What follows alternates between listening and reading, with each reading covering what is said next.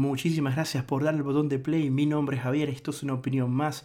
Hoy vamos a hablar del gran superpoder que es ser tolerante. Vamos a hablar de la tolerancia. Les quiero dar una visión bastante profunda de lo que considero que es la tolerancia. Una de las cosas que he trabajado eh, a lo largo de mi vida porque de una u otra manera, mm, o sea, de una u otra forma me empecé a dar cuenta de cosas que hacía o que pensaba y no me hacía bien, me, frustraba, me sentía mal muchas veces y traté de enfocar mi vida en otras cosas. Así que más adelante irán conociendo las razones del por qué llegué a estas conclusiones. Y lo primero que te quería decir es em, cuando nos preguntan cuál es la definición de tolerancia, ¿no? Y tú dices como que, bueno, la capacidad de tolerar lo que no toleras, ¿no? Está bien, todo bien. Eh, la tolerancia se refiere a la capacidad, es importante esa palabra, de aceptar las ideas, preferencias, formas de pensamiento o comportamiento que puede llegar a tener eh, personas, situaciones, eh, grupo de personas, etcétera, etcétera. Es eso, una capacidad de aceptación, ¿vale? Y también puedes comprenderlo un poco con respecto a eh, que hay personas que pueden decir que la tolerancia es una resistencia. O sea, no es como sincero el hecho de que eres tolerante porque te estás resistiendo. Resistiendo a no enojarte, a, no dar tu opinión, eh, a querer evadirlo, etcétera, etcétera. Y es un debate bastante interesante que digan, oye, sabes, esto es que estás resistiendo, estás en negación, porque en el fondo, si estás enojada, si estás enojado, eh, y si eres intolerante, pero te estás forzando a colocar una pared de ladrillos, después vuelves a colocar otra y otra y otra y vas cerrando el verdadero pensamiento que tienes en el fondo. Pero más allá, te digo que principalmente cuando estamos muy enojados y con bastante frustración en el medio e injusticia, es en el momento donde vamos a ver si esa pared de ladrillos, esa muralla que habíamos construido, no se termina convirtiendo en agua y se termina desvaneciendo y sale nuestra, en nuestro verdadero pensamiento, nuestra, nuestro verdadero... Eh, eh, la realidad de nuestra bronca, por decir, de nuestra intolerancia. Y ahí la gente puede verdaderamente apreciar nuestras opiniones más profundas. Entonces yo vengo a hablar técnicamente de eh, del pacifismo, del pensamiento, eh, vamos a decirlo, reductivo o lo que se llama reduccionismo.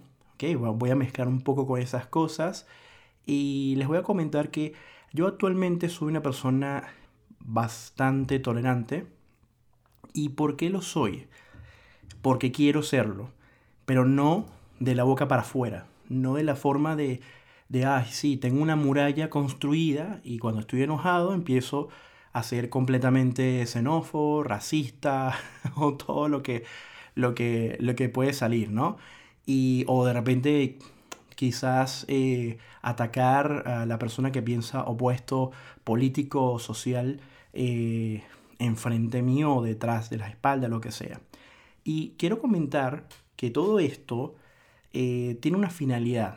Eh, ¿por qué grabo esto? Quiero ponerlos a reflexionar un poco, porque yo un día encontré razones por el cual eh, todo lo que nosotros cancelamos y criticamos también lo somos. O sea, es decir, yo a veces veo a las personas hablando, defendiendo un argumento, pero te, te aseguro que esas personas lo que critican lo han hecho. Y van y con el dedo así de juzgar a otros como, con el, la mano en el pecho y el drama y, y, claro, a veces si estamos hablando de cuestiones políticas, con una conveniencia, ¿no? Todo está calculado, pero también en nuestras familias, en nuestras eh, amistades, en nuestro entorno, eh, llenos de sesgos cognitivos que ni te cuento, eh, tienes esa actitud de, que muchas veces, por, evidentemente por conveniencia, porque el ser humano eh, puede tener diferentes tipos de reacciones. A veces lo hacen sin darse cuenta, a veces lo hacen premeditadamente porque son personas inteligentes y manipulan una situación.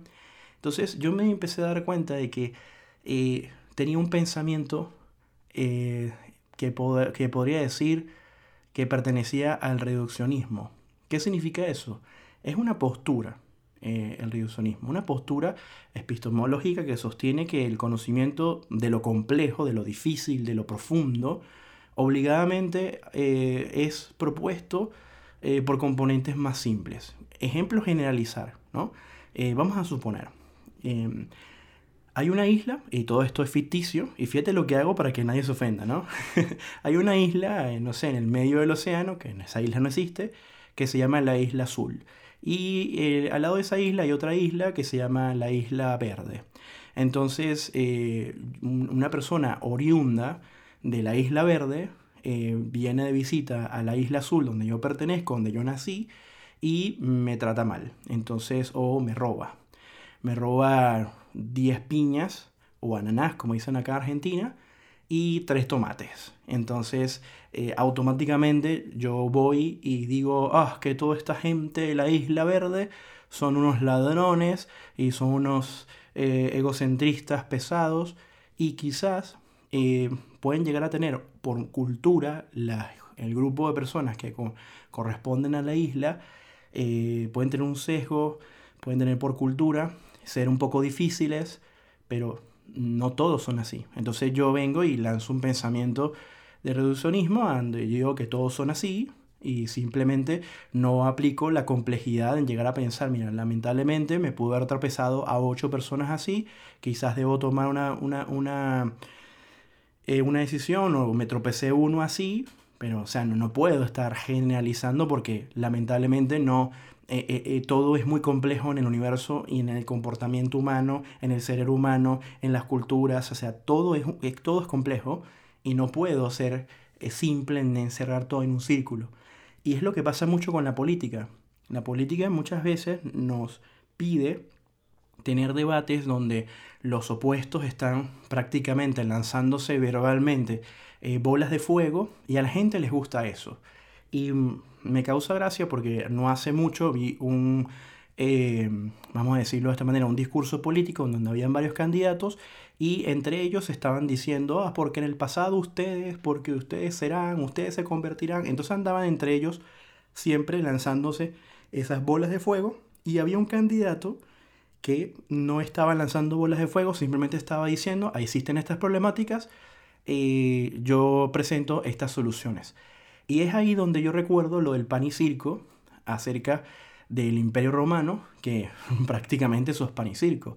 O sea, estamos atacando personas en falacias adóminas y no estamos viendo argumentos. Entonces, la gente que simpatiza por este candidato están aplaudiendo y odiando al otro y haciéndose, ah, es un malvado, ah, y así sucesivamente. O sea, todos, o sea, todos eh, pueden llegar a caer en eso, o, de repente un grupo grande, o quizás un grupo pequeño, no lo sé. Eh, fíjate que eh, acabo de decir todos, pero después corrijo diciendo sí y no, porque nos acostumbramos a veces a utilizar esas palabras.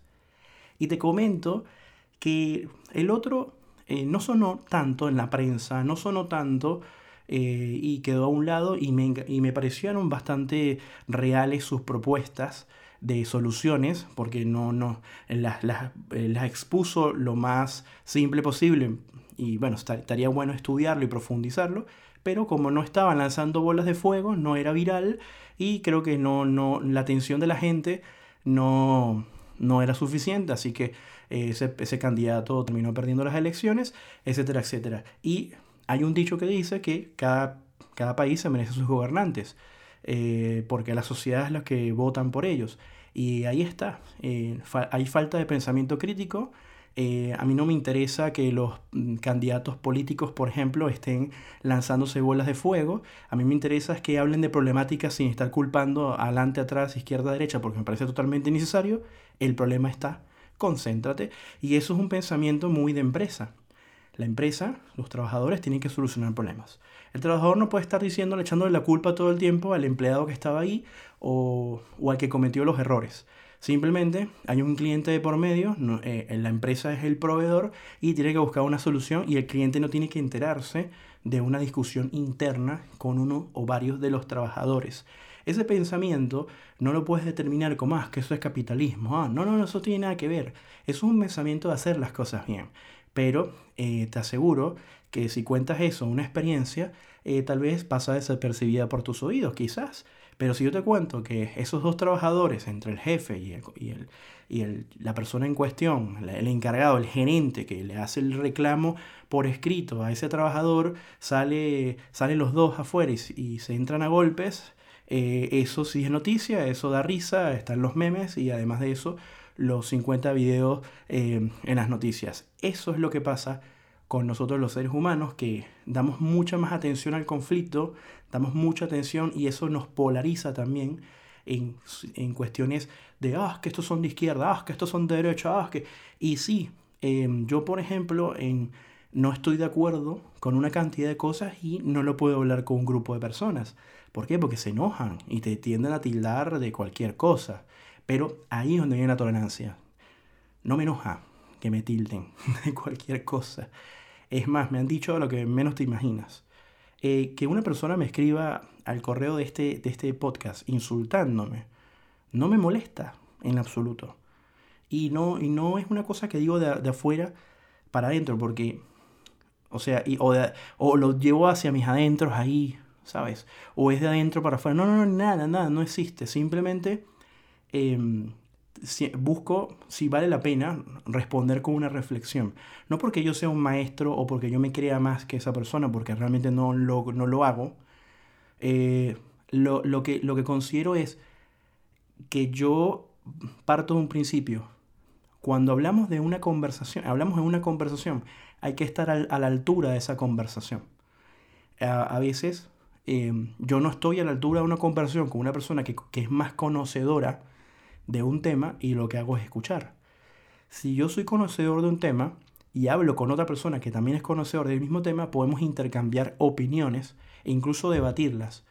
Y si no estamos de acuerdo en algunos puntos, no pasa nada. ¿Por qué?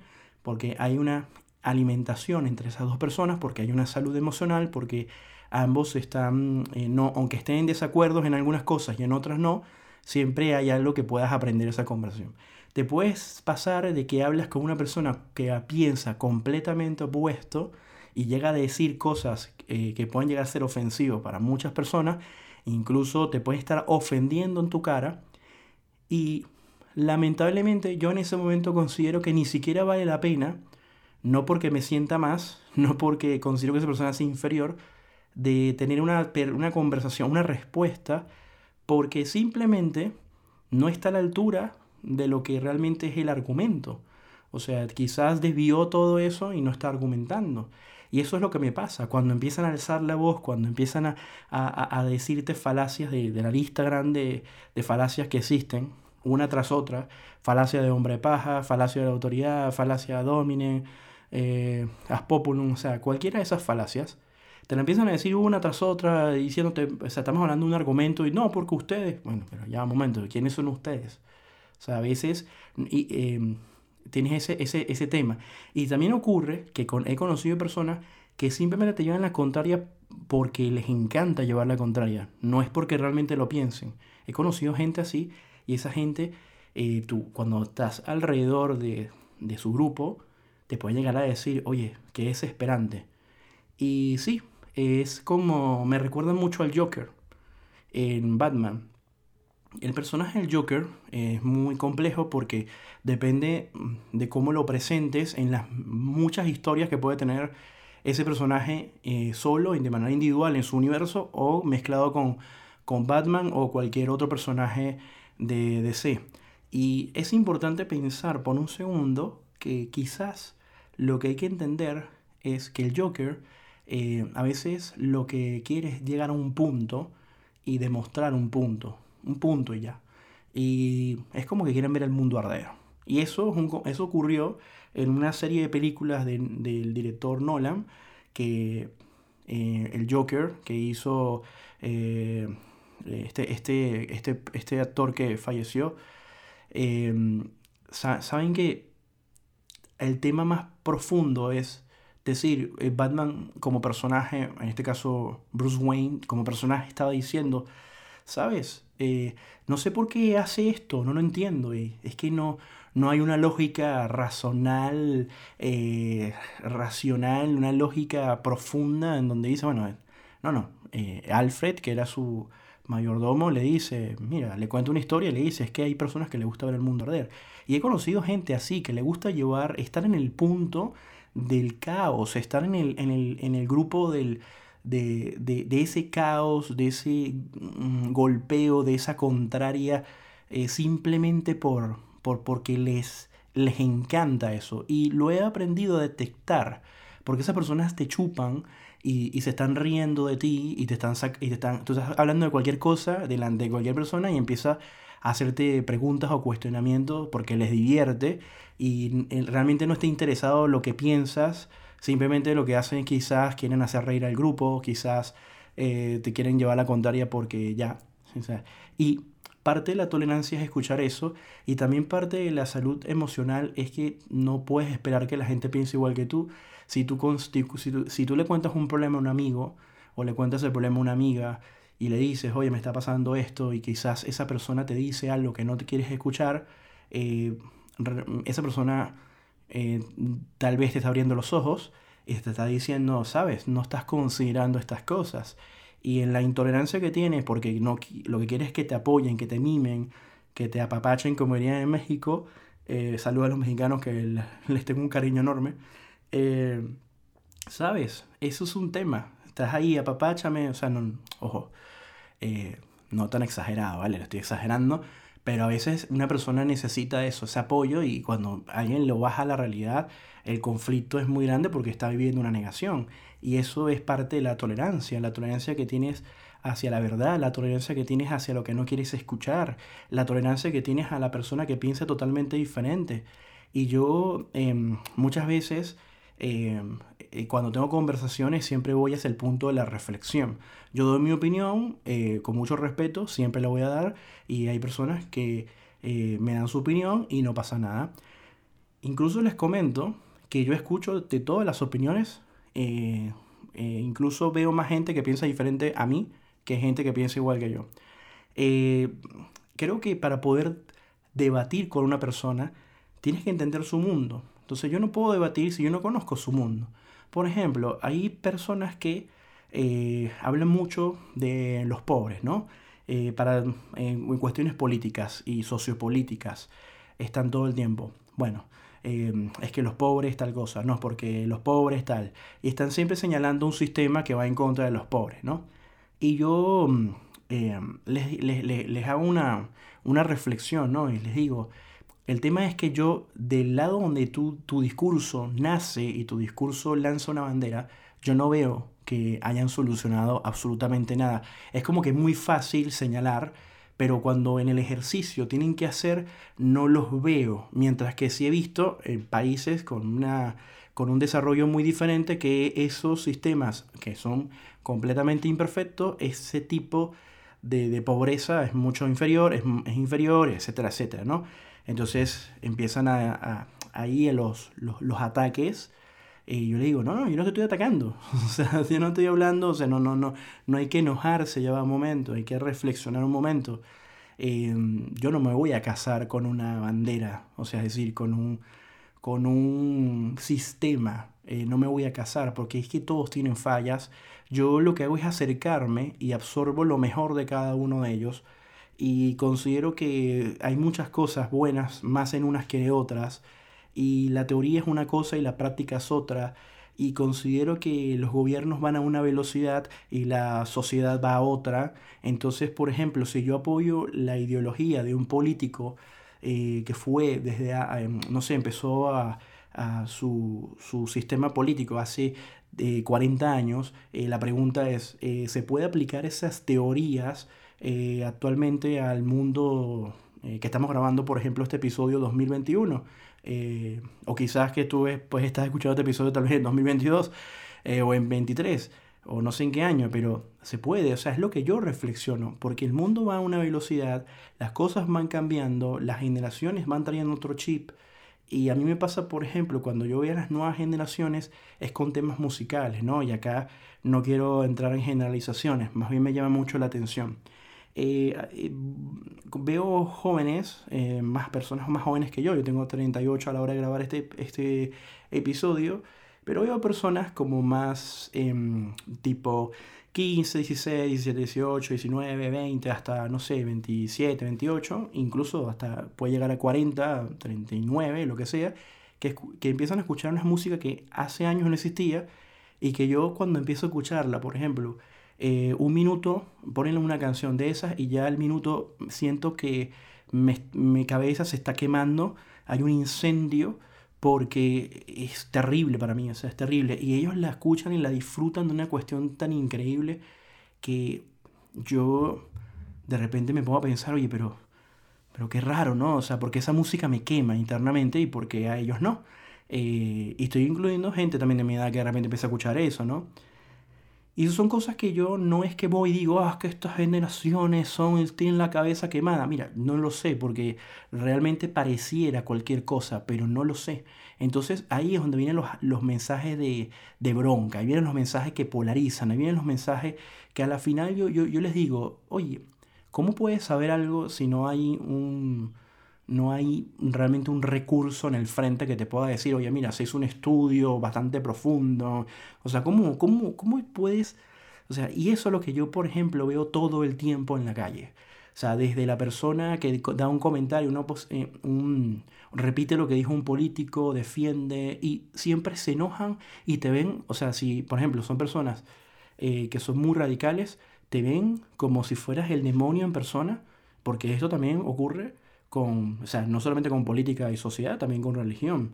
O sea, es como que te demonizan, es como que, o sea, y yo digo, pero momento, en tu vida te has puesto a pensar por qué crees lo que crees. O sea, yo lo, yo lo hago todo el tiempo. ¿Y por qué yo eh, me gusta tipo de música? ¿Por qué yo, eh, este político me parece que está bastante bien? ¿Y por qué de repente me dejó de gustar este mismo político que hace un año yo quizás no lo defendía, pero aprobaba ciertas cosas que decía. Eh, porque yo no, no me gusta este club de fútbol? ¿Qué es lo que no me agradó? O sea, ¿qué pasó cuando era niño? Dije, no, no me gusta este club. Era por el uniforme, era por porque quería llevar la contraria a toda mi familia que es ese club. ¿Y qué pasó? Entonces yo invito a la gente a que pienses un poco por qué crees lo que crees. Y eso es la base de la tolerancia.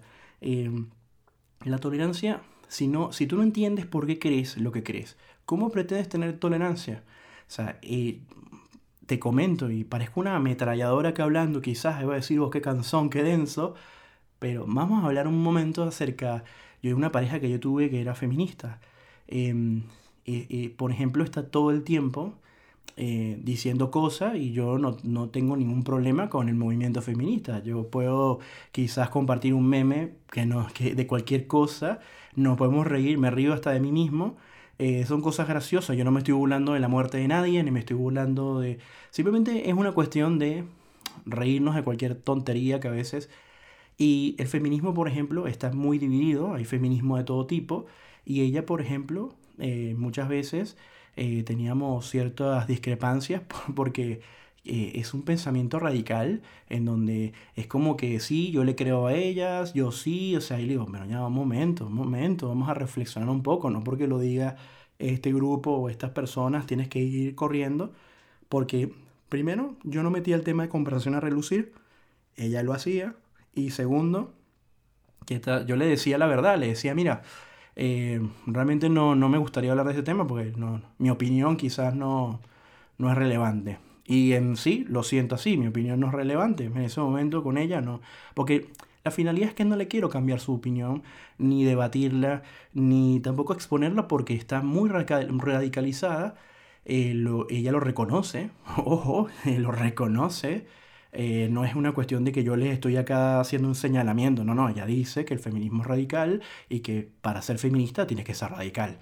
O sea, y ella dice, yo soy radical, es la única forma de vencer el patriarcado. Y yo digo, buenísimo, perfecto, no tengo ningún problema. Mira, yo salí con ella durante casi un año de relación. Hoy en día la respeto, la banco, como decimos, como dicen acá los argentinos, la banco, la respeto y la sigo respetando. Y hay gente que me decía, como tú, una persona que, que eres como, o sea, que, que, tu nivel de pensamiento, personas que me conocen, me dicen, cuando dices nivel de pensamiento no estamos hablando que sea más o menos, sino nivel de pensamiento es como un lugar en donde es muy diferente al nivel de pensamiento de ella, ¿ok?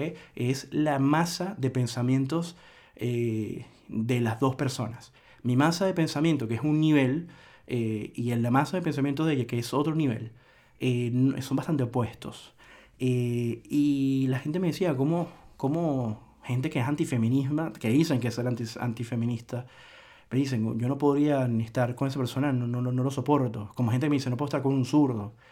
Y yo le digo, sí, eh, o sea, lo que quizás eh, podremos rechazar es que justifiquen algo en base al dolor de otras personas, ¿no? Es lo que yo quizás me, me rechazaría, ¿no? Y les comento todo esto porque de eso se basa mi tolerancia. Mi tolerancia no es ir, ah, porque como piensas en algo que realmente no apoyo, porque sí es verdad, no, no apoyo el feminismo de cuarta ola, eh, están escuchando, ¿no? De cuarta ola y de tercera ola no la apoyo, eh, no, no, no sé, creo que no sé ni qué están realmente peleando, se, se desvirtuó completamente desde mi opinión y para poder opinar, eh, sí, escuché bastantes feministas, no una ni dos, muchas eh, con, mucho respeto, las escuché y mira, no, o sea, lo siento, no, no, no, encontré una que, que sí eh, te puedo llegar a decir que leí y me comuniqué eh, con otras personas que habían tenido lecturas de estos feminismos de primera ola, de segunda ola, y puedo ver una, un, trabajo que hoy en día se está, dando, podemos decir, mira, todo lo que, lo que hicieron eh, y sí, se puede mejorar, se puede hacer muchas cosas. Para mí, tiene un, potencial muy grande eh, que están desperdiciando. Es lo que yo, es mi conclusión final. Es como decir, tienes un gran poder que conlleva grandes responsabilidades, que eso es un cliché de Marvel, pero te quiero decir que más allá que la frase es real, eh, sabes que lo estás desviando, o sea, estás generando una polarización que no está bueno, o sea, mm, eh, está generando una brecha y las brechas son destructivas. Y es lo que pasa en países como Argentina, que hay una gran brecha de pensamiento político, que eso de una u otra manera hace que el país vaya eh, de, en un timón, gira hacia la izquierda, después gira hacia la derecha, después se va al centro, después se va a la porque existen esas polarizaciones, como también pasa en Venezuela desde que llegó Hugo Rafael Chávez Frías al poder, que ahora eh, dentro de todo este tiempo hay una brecha entre el pensamiento salvador supuestamente chavista con los fascistas, eh, asesinos em, y, poco empáticos de la oposición que los, los tildan de ultraderecha a todos. Sin, es un irrespeto completamente porque que yo no pienso igual que tú, no, no soy de derecha extrema. O sea, y es lo que pasa cuando tratas de reflexionar con esas personas, tratas de, decirle, porque son radicalistas. Al ser radicalista, la tolerancia no existe. Si e, estás conmigo o no lo estás. Y toda esta reflexión, todo esto que estoy diciendo es, ¿y cómo hice yo para, para cambiar eso? Porque yo también era una persona que estaba muy radicalizado, una persona que, que me molestaba muchísimo el que pensaba opuesto a mí o que pensaba diferente a mí. Y yo dije un día, mira, no puedo seguir así, esto me hace daño de una u otra manera, me hace eh, perder tiempo, creo que es lo más valioso, perder tiempo, no, no vale la pena perder tiempo por esto, te lo digo verdad. O sea, no voy a convencer a nadie, ni tampoco quiero darle mi punto a nadie. Esa necesidad de querer hablarle a una persona en una reunión y decirle, tú estás aquí. No, no, no, no, es que eso no vale, no, no, no importa. Deja lo que piensa, lo que quiera. Y es más, disfruto la fiesta y me da igual. Y, eso, y el exceso de tolerancia que tengo me ha generado otro problema que es ser muy comunicativo. O sea, es decir, soy muy sincero y le digo a la gente lo que realmente pienso y eso a veces estalla muchas bombas. Me pasó que, mm, fíjate una cuestión, que hay personas con las que no puedes lidiar eh, ciertos temas eh, porque me falta empatía, ¿no? Eh, yo doy clases, ¿no? tanto para cursos como eh, a, estudiantes universitarios. En un curso en donde la gente paga eh, para ingresar, eh, hay una persona que es amigo del dueño del, instituto y lo mete en ese lugar de manera gratuita. Le dice, puedes ingresar al curso de manera gratuita. Esa persona llegaba tarde, pues no es culpa de esa persona realmente, sino que salía tarde del trabajo y al llegar llegaba 15 a 20 minutos. En el, el curso que le tocó a él fue un curso donde el, aula estaba lleno. O sea, estaba lleno, no daba para más. Así que había que traer una mesa extra y esa persona tenía una notebook. En fin, un quilombo, como dice la cara argentina. ¿Qué pasa? Esa persona, eh, como en la segunda clase, sin mala intención, porque sí, siento que no tiene mala intención, simplemente fue una pregunta que le hace el dueño del instituto, le dice, oye, ¿sabes eh, cómo va el curso? ¿Aprendiste? Bueno, ayer llegué tarde y no, no pude llevar la clase porque no tengo el programa instalado, porque eh, quizás, bueno, y el, X, lo que sea. ¿Y qué pasa? El problema lo tenía yo, o sea, el culpable era yo por varias razones. Primero, eh, yo tenía que siempre estar mirando lo que está haciendo o supervisando lo que está haciendo. Ahí puedo estar bastante de acuerdo. Simplemente cuando es una clase con muchas personas, eh, no puedo, tengo un, corto tiempo para dar un temario y si me pongo poco por compu a estar revisando, él tenía la compu y, me, y la tenía así como muy girada y la, la notebook eh, de, una de una forma como que eh, antinatural a la dirección de que estaban todos los compañeros, eh, alumnos. Y te puedo llegar a decir que es increíble que saber de que él no tiene mala intención, porque es increíble saber que no tiene mala intención, porque otro diría, ah, este, este no, es una persona tímida, le da vergüenza ciertas cosas, eso es totalmente respetable. El tema es cómo se lo toma el dueño del instituto y la forma como me lo reclama, y yo le traté de razonar un par de cosas y creo que fue peor. Y ahí es donde yo digo la tolerancia y la sinceridad. Le acepté, le dije, oye, sí, eh, dile que se venga a la próxima clase, le tengo una compu para él preparado, estoy más pendiente. Esa fue mi solución, se la di en el primer minuto de conversación, no pasa nada, porque este, estoy eh, acostumbrado a la crítica. Como profesor estoy acostumbrado que, que te critiquen, que se burlen, que, o sea, es muy normal, todo lo hacemos cuando somos alumnos o alumnas se burlan de los profes, cuentan chistes, porque lo ven como el antagonista de la situación. Eh, también eres el malo en otras situaciones fuera del aula de clase también, o te inventan una vida, lo que sea, estás en el foco de la crítica. Y yo fui profesor y sé lo que es eso, sé que te estén criticando, sé que estás en el hilo todo el tiempo del, del dedo que te señala eh, y hay gente que se inventa historias o exagera situaciones, estoy totalmente acostumbrado a eso. Así que mm, cuando me dicen una cosa así, no me lo tomo personal, me da igual y le digo, o sea, le me da igual en cuanto para mí, o sea, como hacia mí.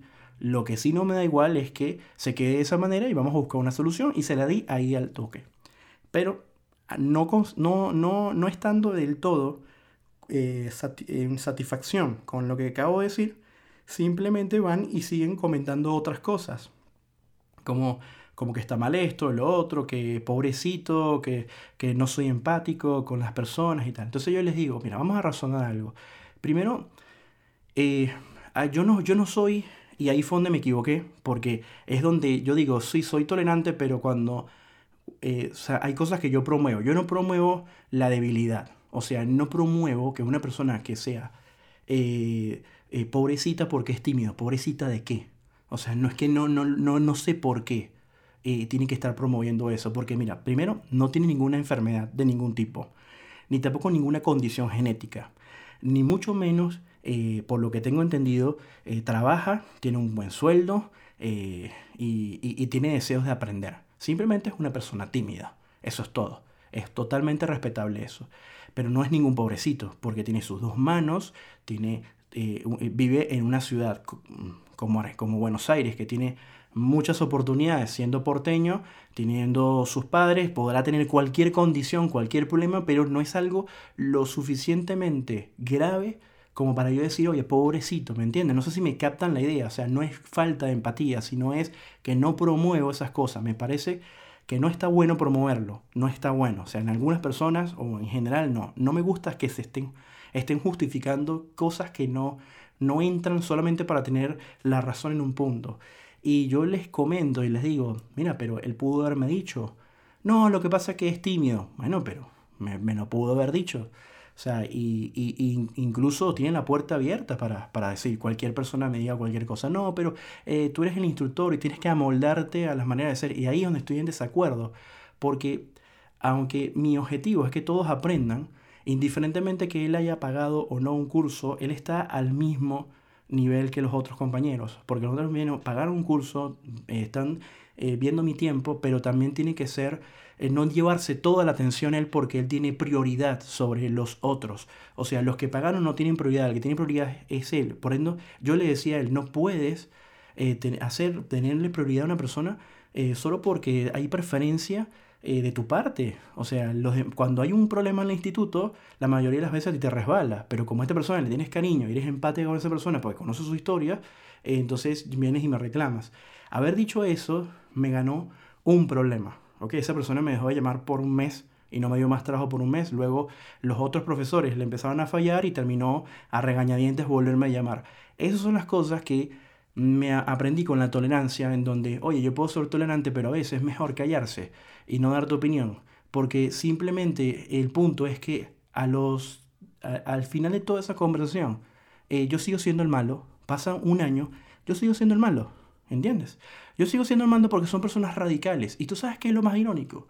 Que esa persona llega a decirte como que, ¿sabes? Te puedo comentar algo. Eh, yo soy muy, por decir, accesible. ¿Sabes qué es eso? Una persona que se cree accesible. Menos, menos conversación puedes, puedes tener. O sea, no tienes rango de conversación. Cuando tú notas que una persona no es accesible y esa persona te dice en tu cara que lo es, eso es un índice bastante elevado en donde no debes hablar con esa persona, no, no hay nada que decir, acepta, sí, sí, sí. Y si te perjudica económicamente o personalmente, bueno, hay que ver qué se puede hacer eh, porque no, no, e, ellos van a ser las víctimas y tú vas a ser el, el mal. En la mayoría de los casos vas a ser el malo o la mala, ¿me entiendes? Y eso es un tema de la tolerancia. Eso es un tema cuando una persona se disfraza de tolerante y va en un trabajo que lo más importante ahí es ofrecer un buen servicio, estaría bueno que eh, razonamiento de dueño de empresa, razonamiento de proveedor, que es el instructor de un programa, eh, puedan razonar para solucionar un problema. No, ahí una persona está tratando de razonar, que en este caso soy yo, y el otro está sumergido en una emocionalidad en donde yo siempre voy a llegar a decir, señores, eh, ¿Cuánta gente dueño de empresas, cuánta gente en altos cargos viven trabajando de manera emocional? Cuando lo que realmente importa es el trabajo y el razonamiento y buscar soluciones. Y ese es el tema, que hay que tener a veces cuidado también con aquellas personas que tú dices, no, porque me explotan, no, porque... Y, le, y la cuestión es, ¿cómo mides eso? ¿No? ¿Cómo mides que te explotan? ¿Cómo mides que que, o sea, y, hay una manera de hacerlo. Y si lo demuestras, buenísimo. Y si tienes la posibilidad de irte, te puedes ir. Si no tienes la posibilidad de irte, lamentablemente ahora no se me ocurre nada. Pero es que la vida no es que me voy a poner a llorar eh, porque todo me salió mal, porque la, la, tolerancia también tiene, con, también tiene que ser con la vida, también tiene que ser con las situaciones de vida. La injusticia, hay que tenerle tolerancia, no normalizarla. No, no es normalizarla, no es justificarla, no, no, hay que tenerle tolerancia. Por mucho que tú pienses algo, tienes que concentrarte en ver cómo salir de ahí, ver cómo puedes darle la vuelta y tener lo más importante, constancia y paciencia, porque las soluciones muchas veces no son rápidas. Eh, tratar de comunicarte con personas capacitadas que te puedan dar un consejo, una ayuda, una visión, un comentario porque eso es lo que yo hice. Yo me llené de tolerancia entendiendo que de nada me sirve ponerme a estar peleando y quejándome y lloriqueando al mundo de que ah, esta persona por culpa de 450 mil personas es que nosotros estamos así. Y sí, puede llegar a ser cierto, pero te lo puedes llegar a decir dos, tres, cuatro, cinco veces, pero vivir de ese discurso todo el tiempo, eh, ya basta. ¿es? Y, si, y, si, y si, por ejemplo, tú escuchas a una persona diciendo algo, y la estás criticando por cómo se viste, por su estatura, por su color de piel, por el color de los ojos, porque sea flaco, gordo, eh, no sé dónde, no hable bien, y no estás viendo lo que está diciendo, no estás escuchando, perdón, no estás escuchando lo que está diciendo, eh, eso se llama intolerancia. Se llama falacia dominante entre una de las falacias. Eh, entonces, ¿qué estás haciendo con tu vida? Si, si estás criticando a otras personas, si te molesta porque no, no te gustó el tono de voz, no te gustó el acento, porque te choca, porque tienes un choque cultural, entonces tienes un problema. Tienes que revisar tu problema porque es tu, tu, tu, cerebro eh, no, no, está, no está muy emocionalizado. Estás muy emocionalizado y quizás muy radical emocionalizado. Y tu pensamiento es un pensamiento reductivo. Lo siento, pero es así. Y te cuento que la mayoría de mis clientes tienen pensamiento reduccionista. Es decir, quieren eh, que le hagas algo, pero cuando le explicas la razón, te preguntan por qué esto se puede hacer o por qué esto no se puede hacer, cuando le tratas de explicárselo con las palabras más simples en la complejidad, eh, ay, no, no, no, que no me interesa, yo no sé nada, y se frustran todos, y les comento una cosa, eh, ¿saben qué, qué, qué debería tener el ser humano? El ser humano debería tener tolerancia a esas situaciones. Porque en la vida hay que aprender de todo, lamentablemente, si no te quedas atrás. Así de simple. Y hay un episodio que quiero grabar que me interesa muchísimo eh, de acerca de las personas con cociente intelectual mayor a la media, incluso de manera exagerada. Quiero hablar específicamente de un caso. Y ahí, en eso, quiero exponer una visión que tengo. Y esa visión es que para mí son la evolución de la especie humana, ese tipo de personas. Cómo reaccionan, cómo piensan, porque se sienten completamente aislados, por qué le pasa lo que le pasa. Y hablar un poco de la clave del éxito. Así que bueno, espera también ese episodio, espero que te guste también.